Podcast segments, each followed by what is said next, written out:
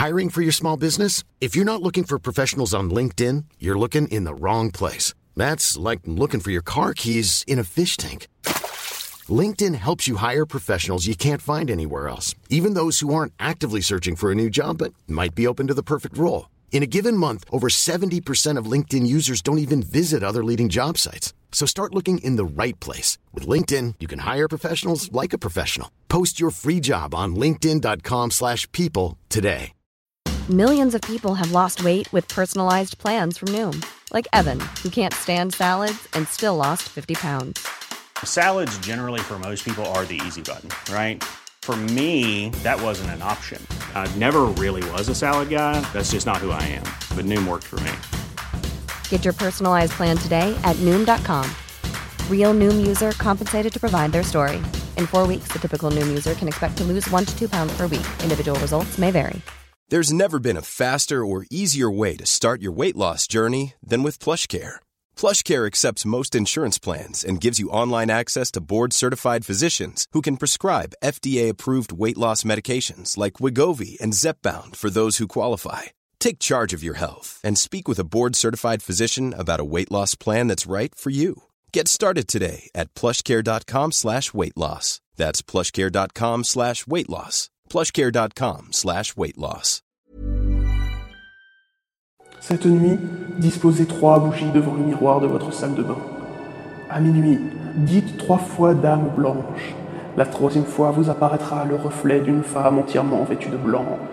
Bon, ça suffit les conneries. Ça, c'est pour faire peur dans les colos ou les pyjamas parties. Et maintenant, si on parlait un peu plus sérieusement des Dames Blanches. Allez, c'est parti pour un peu de culture.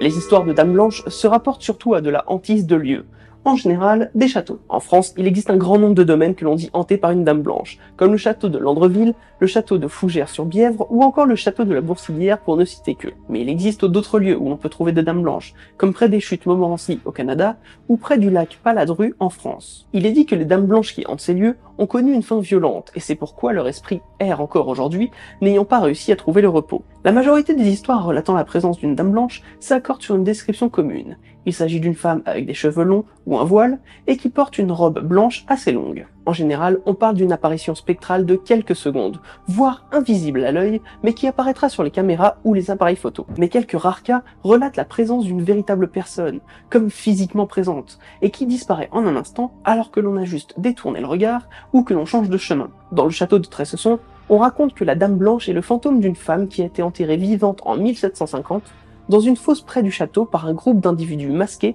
en pleine nuit. Un braconnier aurait vu de loin cette scène et aurait attendu le lendemain pour prévenir le propriétaire du château. Ce dernier fit vite ouvrir la fosse et découvrit le corps d'une femme encore en vie qui se leva, hurla et rendit son dernier souffle.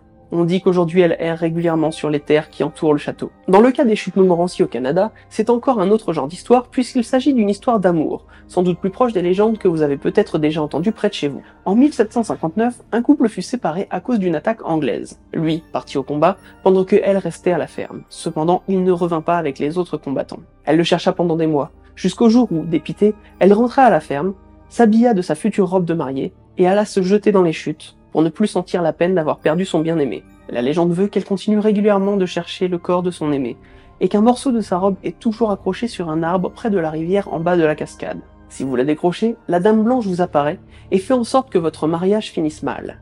Et dans le cas où vous êtes célibataire, elle vous promet une mort terrifiante. Sympa tout ça, non?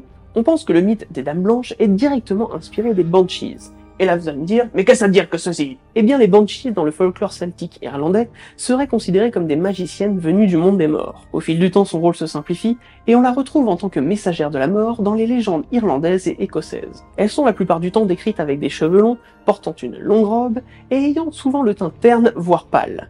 On a déjà une bonne ressemblance là, hein il est également dit que les grandes familles irlandaises avaient leur propre banshee, qui avait pour coutume d'annoncer la mort d'un membre de la famille en portant les habits de deuil quelques jours avant le décès de celui-ci. Ces traditions orales qui se passent de génération en génération auraient été ramenées sur le continent après l'arrivée des chrétiens. Bon, faut s'imaginer que niveau chrétienté, une personne qui vient de l'autre monde, qui est capable d'annoncer à quelques jours qu'il va mourir, ça devait pas super bien passer. Du coup, le folklore se perd petit à petit. Cependant, au début du XVIe siècle sur le continent, un grand nombre de familles riches se vantent d'avoir leur propre dame blanche. Qu'elle soit annonciatrice de décès ou de bonnes nouvelles, chaque famille avait sa propre histoire. Il pouvait s'agir d'un ancêtre de la famille, d'une femme qui ne portait des gants noirs qu'en cas de mauvaises nouvelles, ou encore d'une dame blanche qui ne faisait que passer. Il faut savoir aussi que le blanc était la couleur du deuil dans les familles royales. Le noir, en tant qu'habit de deuil, aurait été instauré en France par la reine Anne de Bretagne à la mort de Charles VIII en 1498, suite à une mode venue d'Italie. Les dames blanches ne semblent aujourd'hui plus être particulièrement annonciatrices de mort. On garde cependant un attachement aux lieux riches. Bah, j'ai beau chercher, j'ai pas trouvé de dame blanche de HLM. Il existe en plus des banshees une autre théorie sur l'origine des dames blanches. Dans le folklore du Moyen Âge, il existe une sorte de spectre peu dangereux qui prend l'apparence d'une femme et qui erre dans les prairies et les forêts. On parle alors de fées qui seraient mi-déesse, mi-sorcière et seraient liées à Guenièvre. Oui, tout à fait, la Guenièvre du roi Arthur dont le nom signifierait d'ailleurs blanche fée, blanc fantôme ou blanche dame, selon la traduction. Elle serait également liée à la fée Mélusine. Pour la version résumée de l'histoire de cette dernière, on dit qu'elle se baignait dans un étang quand le chevalier Raymond, seigneur du château Rousset, tomba éperdument amoureux d'elle. Elle accepta de l'épouser, à la seule condition qu'il n'essaie jamais de la voir entièrement nue dans son bain. Mais un jour, il regarda par un trou et vit qu'elle était à demi-serpent à partir du nombril. Elle se jeta alors par la fenêtre et s'enfuit du château.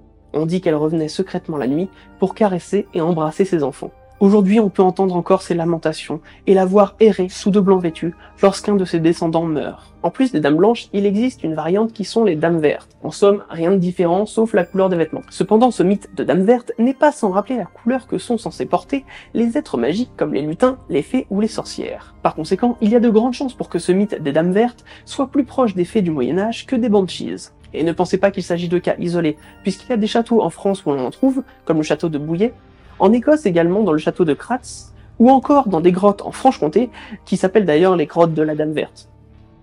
Malgré un grand nombre de dames blanches recensées à travers le monde, il y a surtout un nombre impressionnant de fausses déclarations, avec photos, voire vidéos truquées à l'appui. Comment faire le tri parmi tout ça, ça, à vous de voir.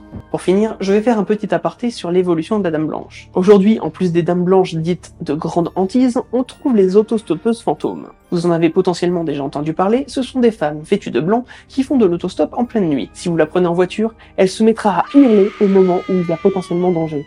Sans doute là où elle est morte. Je ne vais pas plus m'étendre sur le sujet car personnellement je ne les catégoriserai pas dans les dames blanches, mais j'aurai sans doute l'occasion de vous en dire un peu plus dans un prochain épisode.